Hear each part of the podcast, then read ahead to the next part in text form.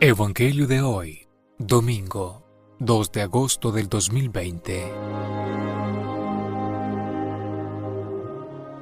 Proclamación del Santo Evangelio según San Mateo.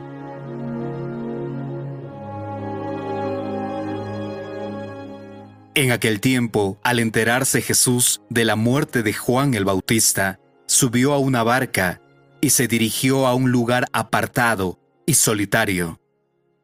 Al saberlo la gente, lo siguió por tierra desde los pueblos. Cuando Jesús desembarcó, vio aquella muchedumbre, se compadeció de ella y curó a los enfermos. Como ya se hacía tarde, se acercaron sus discípulos a decirle, Estamos en despoblado y empieza a oscurecer. Despide a la gente para que vayan a los caseríos y compren algo de comer. Pero Jesús les replicó, no hace falta que vayan, denles ustedes de comer. Ellos le contestaron, no tenemos aquí más que cinco panes y dos pescados. Él les dijo, tráiganmelos. Luego mandó que la gente se sentara sobre el pasto. Tomó los cinco panes y los dos pescados, y mirando al cielo, pronunció una bendición. Partió los panes y se los dio a los discípulos para que los distribuyeran a la gente. Todos comieron hasta saciarse, y con los pedazos que habían sobrado, se llenaron doce canastos. Los que comieron eran unos cinco mil hombres, sin contar a las mujeres y a los niños.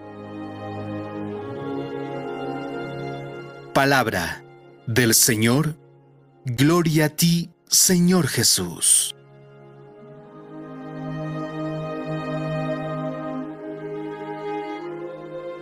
Para llevarnos una enseñanza de la palabra de Dios, desarrollaremos nuestra pequeña reflexión en dos puntos. En este primer punto de reflexión, meditemos en esta frase. Al enterarse Jesús de la muerte de Juan el Bautista, subió a una barca y se dirigió a un lugar apartado y solitario. Jesús, informado de la muerte de Juan el Bautista, siente la necesidad de apartarse. Se retiró de allí a un lugar tranquilo. Jesús está de luto, podría pensarse. La humanidad representada por el gentío, aquel gran gentío, acude al lugar desértico y entra en su soledad. El Dios hecho hombre se hace solidario del dolor humano y acoge libremente al hombre en ese camino de la existencia, en una historia donde da la impresión de que prevalece el sufrimiento y la tribulación. Tres verbos escalonan la intervención del Salvador. Vio, sintió compasión y curó. El corazón de Dios se estremece ante aquella indigencia humana que de por sí clama al Altísimo. Dos detalles complementan la ausencia de cualquier esperanza posible, el anochecer y el lugar desértico. Es la hora del nada es imposible para Dios. Bajo esto entendemos la acción milagrosa y grande que realizó al darles de comer a todas esas personas. Ahora, en este segundo momento, reflexionemos en la frase, denles ustedes de comer. Es importante notar que en este milagro actúa el poder misericordioso de Dios que cura todo mal del cuerpo y del espíritu. Pero Jesús no es un sanador, es también maestro en efecto, sube al monte y se sienta, sabe bien lo que está por hacer, pone a la prueba a sus discípulos. ¿Qué hacer para dar de comer a toda aquella gente?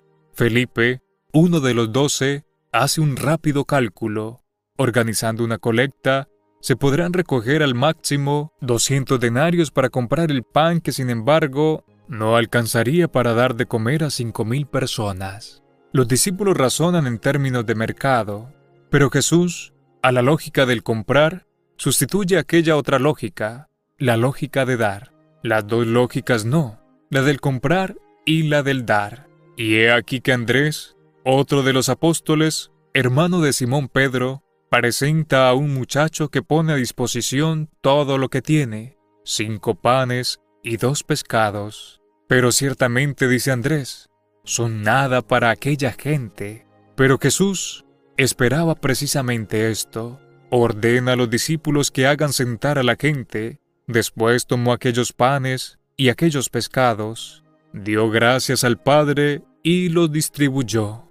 Estos gestos anticipan aquellos de la última cena, que dan al pan de Jesús su significado más verdadero. Todo el detalle que encontramos en este relato nos pone sin duda en el hecho de que Jesús quiere darnos vida en abundancia, pero también confía en nosotros como sus cooperadores, que lleven ese pan a los demás, que es sin duda el mismo Jesús. Ahora, con ayuda de las siguientes preguntas, analicemos nuestro corazón.